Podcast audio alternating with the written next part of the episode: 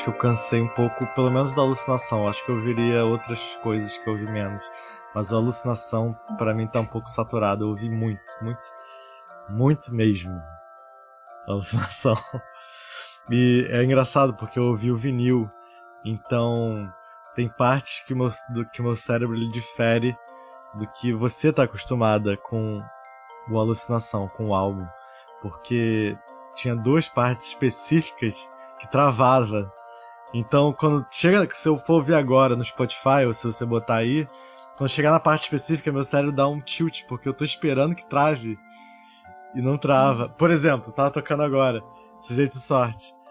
Ele trava, o meu travava no melhor momento possível, que é Ano passado eu morri. Ano passado eu morri. Ano passado eu morri.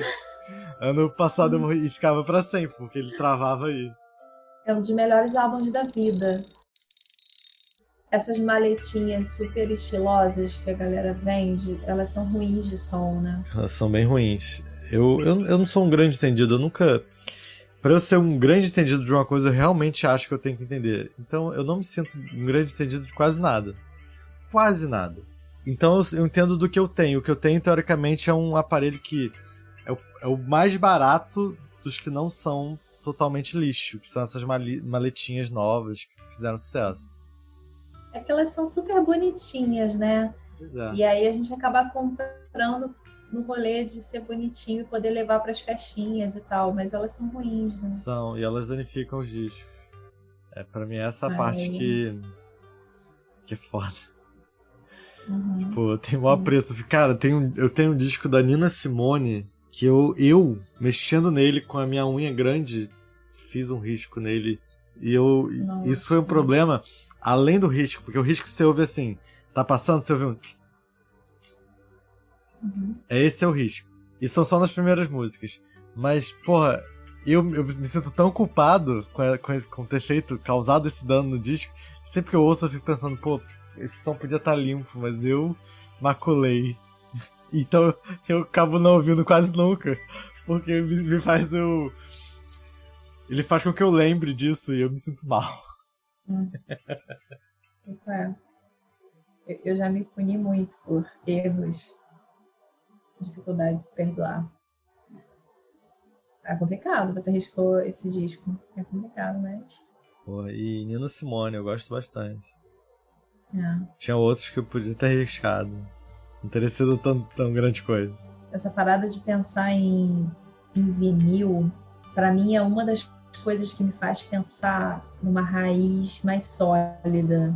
Porque, assim, para mim, é, para mim, essa coisa de casa é, é um dos assuntos delicados, assim, na vida total, assim, de definir uma casa que você fique para sempre porque tem o lance de você se sentir em casa em qualquer lugar. Para mim tem isso e, e, poder ter essa liberdade de viajar, de não ficar se preocupando com muita coisa fixa. Então, assim, eu tenho, tenho um lado meu que tem uma vontade de ter aquele motorhome, sair, fazer a casa em qualquer lugar. Mas tem um lado meu, e aí entra o vinil, que é assim, de ter uma casa com as melhores coisas do mundo, assim. E aí entra uma coleção de vinis, sabe? E aí, quando eu estou em outros lugares, eu sempre pesquiso as mesmas coisas. Por exemplo, eu sempre vou para a loja de vinil pesquisar os discos do David Bowie. Que, é rari, que são raríssimos. Pois é, e, e, aí, assim, um dos, um dos meus sonhos é ter uma coleção de vinil, uma casa que tem essa raiz, assim, sólida, com uma coleção do David Bowie, sabe? quero uma coleção do David Bowie, quero uma coleção do Caetano, é, entendo, cara, não sei, tem. A, me, me, faz pensar que, de certa forma, essa melhor casa é algo também muito comum, muito general. General. algo muito geral. Síndrome de Sasha. Ter a melhor casa é um pensamento muito geral. Eu acho que naturalmente as influências que a gente sofre do mundo externo nos fazem querer ter isso. Foda-se, né? Porque o que a gente quer é o que a gente quer. Mas pensar isso me incomoda.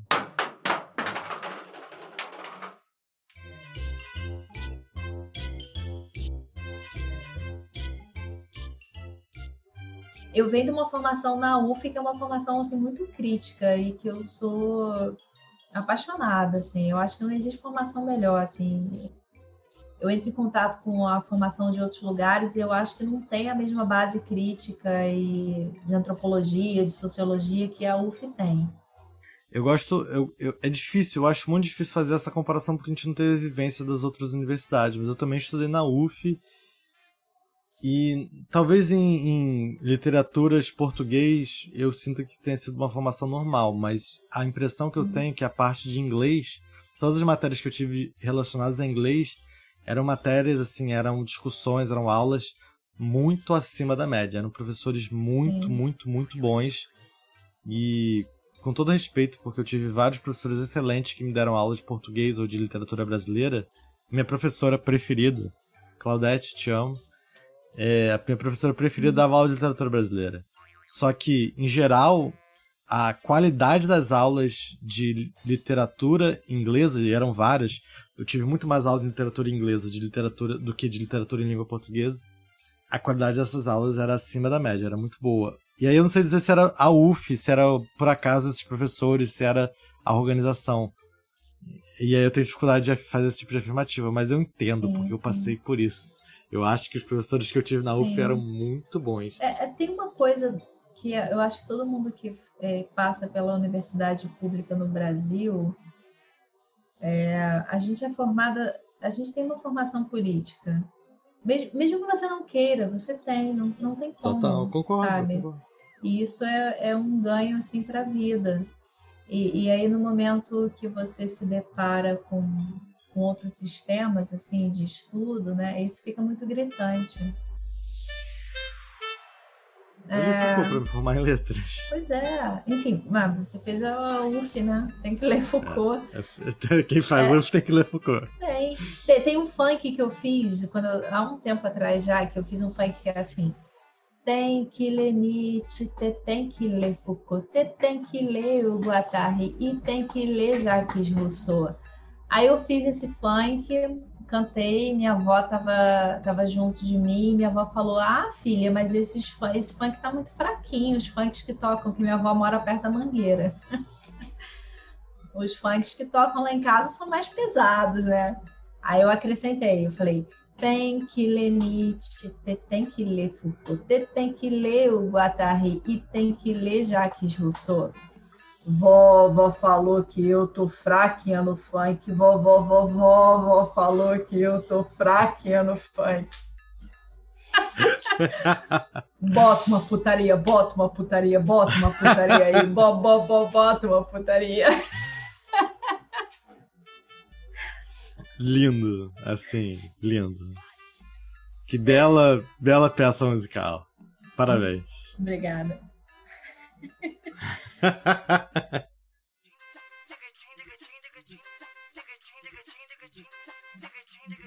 É, eu tinha um ideal assim quando eu fui morar no Porto, que eu não eu estava pensando muito nisso dessa dessa coisa de morar para sempre em algum lugar, sabe? Isso me apavora de algum modo. Mas ao mesmo tempo eu entendo que eu tenho raízes em algum lugar. Esse lugar, por exemplo, que é o sítio da minha infância, eu tenho uma raiz profunda, eu sempre vou para lá. É um lugar de poder, sabe? Eu sempre sonho. Outro dia eu estava sonhando e eu queria ir para o meu sítio, que é lá em Lumiar, é um sítio que eu tenho mais recente.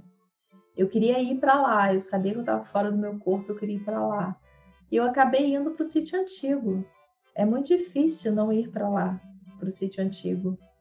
É um lugar que eu, eu tinha, eu dava nome para as plantas de lá, sabe? Eu cresci lá, eu, eu nasci. Quando minha mãe estava grávida, meus pais compraram terreno. Meu pai desenhou a casa e ele construiu a casa, contratou uns pedreiros, mas ele construiu junto com os pedreiros e com meu avô, com meu bisavô, enfim. E eu cresci naquela casa, naquela terra, com aquelas plantas, sabe? Com um lago, com, com tudo lá, com os bichos. E e é um lugar de poder, assim. Eu, eu nunca tive coragem de retornar lá depois que a gente vendeu a casa, sabe? Acho que eu não tenho estrutura emocional, assim, mas eu volto nos meus sonhos. Eu, eu sinto a mesma coisa. Eu não sei se todo mundo sente isso, se é um sentimento universal de reconhecer esses lugares de poder. Mas eu sinto a mesma coisa. Você viu eu e minha irmã discutindo onde a gente vai morar. Então, tem a casa do meu pai, que a gente morou há 19 anos atrás, por um período curto de tempo. Então a gente morou lá por um ano ou um pouco mais de um ano. A casa. A casa não, né? Não é uma casa. O apartamento onde minha irmã mora hoje em dia foi onde a gente cresceu. Então eu sinto uma enorme força por aquele lugar. É um lugar de poder muito forte para mim. Deve ser para minha irmã também. Mas eu não vejo isso explicitamente nela. Eu morei lá por um tempo recentemente. Foi um dos lugares para o qual eu me mudei no ano passado. A gente morava junto, eu e minha irmã. E para mim era o tempo inteiro a sensação de estar me conectando com algo muito antigo meu, com sensações muito antigas minhas e coisas que eu sentia falta e não sabia, que era morar num prédio alto, morar no 16 andar. Morar no 16 andar é uma experiência muito diferente de morar, por exemplo, aqui eu tô no quinto. Ou então morar numa casa. Eu já morei no quarto também. Então eu sempre morei perto da rua. E morar lá em cima, você tem uma relação com o vento, mais do que uma relação com a rua. Você tem uma relação com a paisagem, mais com relação com os carros.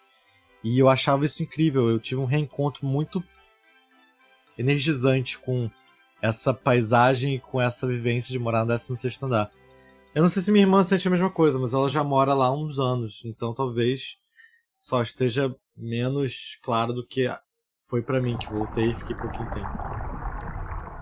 Aqui eu vou ler um trecho aqui desse A Água e os Sonhos, que é um dos trechos que eu mais gosto de, de todos, assim é, de todos os livros, de tudo.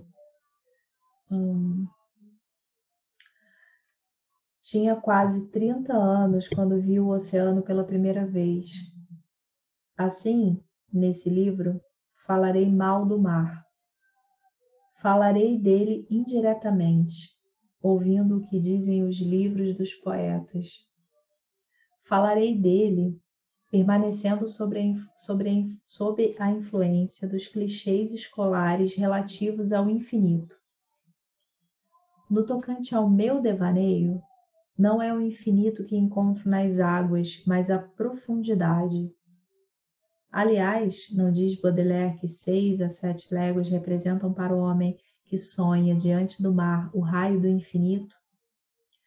O valage tem 18 léguas de comprimento e 12 de largura. É, pois, um mundo.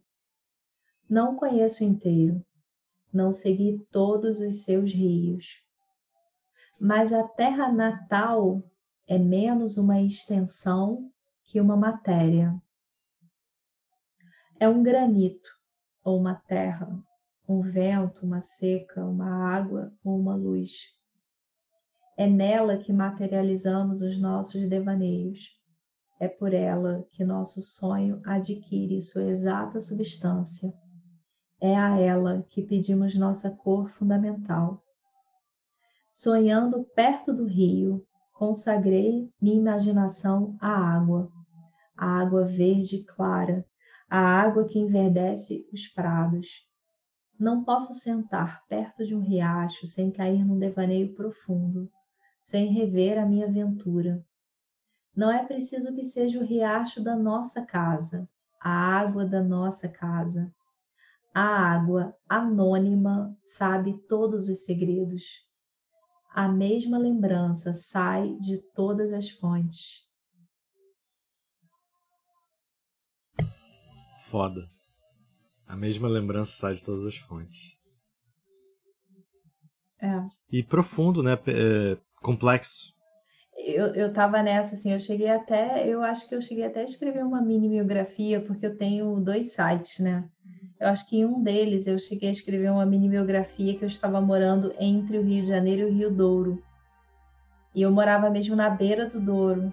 E foi uma experiência de estar de, de, de tá vivendo e estar tá pensando sobre isso, assim, que é estar entre rios, sabe? Mas no mesmo e em outros, enfim, essa, essa, esse entre lugares. Mas ao mesmo tempo esse entre lugares e tomada por uma intimidade de Sim. cada lugar, né? É um troço intenso, assim. Meu, meu sonho era poder viver um tempo, assim, fazer esse intercalar mesmo, sabe? Poder viver um tempo aqui, um tempo lá, e ao mesmo tempo também conhecer outros lugares, enfim. É difícil fazer isso, né? Porque eu acho que a vida, a vida, ou pelo menos a sociedade que presente aqui pra gente, ela tende a, a, a indicar o caminho de não, não mudança, de não. Ela tende a indicar o caminho uniforme, de fazer uma coisa só, uma coisa bem definida. E geralmente não é a coisa que mais me interessa fazer uma coisa definida. Sim. Me interessa mais, como você falou, ir de um lugar para o outro. Uhum. Existir nos dois. É, existir no, no entre, né? Fazer tudo ao mesmo tempo. Eu acho que você conseguir. Porque são duas experiências muito interessantes. Você conseguir se sentir enraizado no lugar e ao mesmo tempo se sentir viajante no lugar. São duas experiências muito potentes. Eu tenho. Eu, a minha família é muito. É todo mundo, cada um de um lugar. Assim, eu tenho uma mistura absurda. Tipo assim, a parte da minha mãe são portugueses. Minha avó é portuguesa. Meus avós são portugueses. Enfim, eu tenho uma família lá parte do meu pai são negros e índios. E tem uma parte aqui que tem essa raiz daqui. Então, é, eu já tive a experiência de, de viajar com a minha avó portuguesa para. Só que minha avó portuguesa já está no Brasil há muito tempo. Então, eu já tive a experiência de estar junto com a minha avó portuguesa na terra natal dela, na aldeia dela, porque ela, ela foi uma, é, uma pessoa que. É, minha família portuguesa é pobre, são camponeses, são pessoas que estão do norte de Portugal trabalhando com a terra. Então, eu lá na aldeia da minha avó, minha avó caminhando pela aldeia, cantando Princesinha do Mar, Copacabana, Princesinha do Mar. E assim, eu poder vislumbrar a minha avó caminhando pela terra dela na aldeia em Portugal, cantando Princesinha do Mar, é um troço que meu coração nem suporta direito. É um negócio que dá um tilt, assim, tipo, ah, dá uma quebra.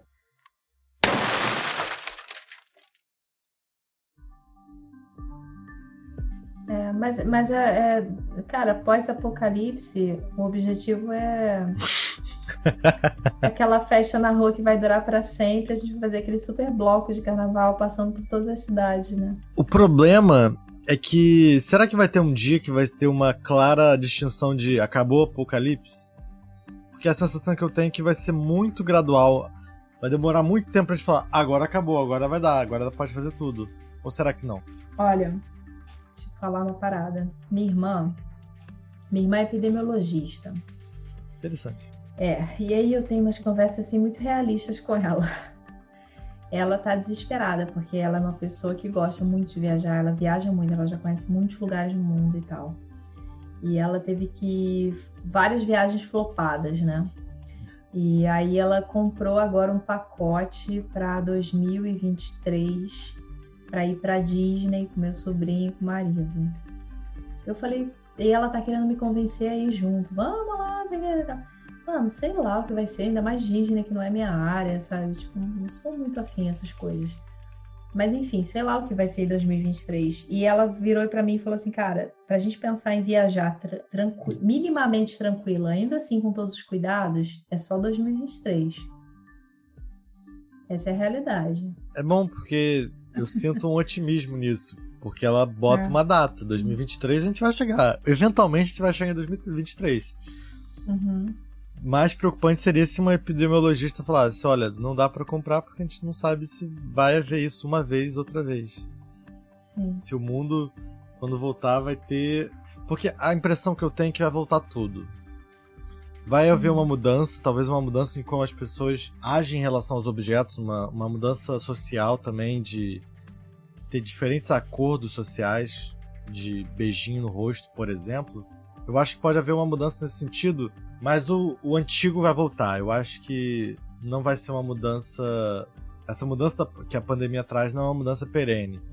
Ela é só temporária e que voltaremos a nos relacionar de perto e sem medo. Embora eu acho que isso vai demorar muito. Pois é, quanto tempo?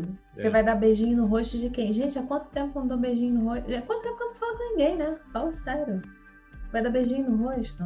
Quanto tempo? É, beijinho no rosto, então tá fora do, dos planos de qualquer pessoa. Sim. Hoje em dia eu só chego e faço um namastê, assim, tipo, oi. Eu, eu, tenho, eu tenho recebido umas mensagens, assim, de uns amigos, é, que eu acho muito engraçado, da galera falando assim, sei lá, ah, eu comecei a namorar e, pô, eu acho que é um amor de pandemia, assim. acho que eu fiz merda, eu acho que é um amor de pandemia. Eu acho que eu nunca vou saber se eu de fato gosto da pessoa ou se eu tô carente na pandemia. E, cara, eu sinto a galera muito preocupada com isso. Enfim, mano, o mundo é esse. Não, tá assim, tá todo mundo louco. É, tá todo mundo louco. Teve um grande amigo meu, já falei dele para você, o Pedro. O Pedro. o Pedro, não sei se você vai lembrar, mas é o que eu peguei o poema dele e falei, hum, que merda. E depois ele se tornou meu amigo. O Pedro, ah, sim, você contou a história. O Pedro ele se casou, ele, ele começou a namorar, acho que no talvez um pouquinho antes da pandemia começar. Aí quando a pandemia começou, ele se mudou pra casa da namorada dele e se casou durante a pandemia, uhum. há não muito tempo atrás, não. Esse ano. Esse ano, nunca vou esquecer porque foi no dia do meu aniversário. Se casou no dia do meu Pera aniversário. Aí, mas olha só, é, ele conheceu a pessoa na, durante a pandemia? Não, então, ele conheceu antes. Ele começou a, Ele conheceu essa pessoa, acho que bem antes. Ele já, já era, se não amigo, pelo menos conhecido dela há alguns anos, ou pelo menos um ano. Ele começou a namorar com ela antes do, do início da pandemia. E com o início da pandemia eles foram morar juntos e hoje em dia eles estão casados. Porque a pandemia eu acho que catalisa, pode catalisar, não sei qual é o caso dos seus amigos aí que estão com amor de pandemia, não sei, não sei. Mas eu acho que pode ser um catalisador, porque você fica vivendo ali com a pessoa e em algum momento você pensa, pô, acho que acho que a gente já tá casado, né? Vamos só oficializar. Então, pô, é foda, né? São muitas coisas. É, é, assim que quando começou a pandemia, que começou a quarentena, uma das primeiras coisas que eu pensei foi assim, caralho, eu tinha que ter começado a namorar antes dessa merda. Porque, puta que pariu, como é que é sair com alguém agora? Tipo, que caralho, né? Enfim, para mim isso não tinha a menor questão. Amor de pandemia é melhor do que amor de verão, fala sério, né? Mas essa, essa galera tá vendo muito problema nisso. Enfim é, é, um lance assim que tem a ver com o que você falou antes, assim, numa, na, na outra. Parece que a gente já teve um milhão de conversas. Né? na outra conversa, que foi é, o lance de que algumas pessoas parecem que têm uma vida real, tipo a Estela do patrocínio, né? E, e você sente mais uma vida etérea. Essa vida real, ela tem a ver com você sentir que a vida é aqui agora. Esse negócio da gente pensar assim, ah, mas eu nunca vou saber se é amor ou se é um amor de pandemia. Mano, você tá querendo tirar o amor do mundo. O amor é o mundo o mundo que a gente vive é esse, sabe? É, é você é você poder viver presente, você estar presente, né? E, e, e para você viver isso, você precisa ser atravessado pela finitude, não tem jeito.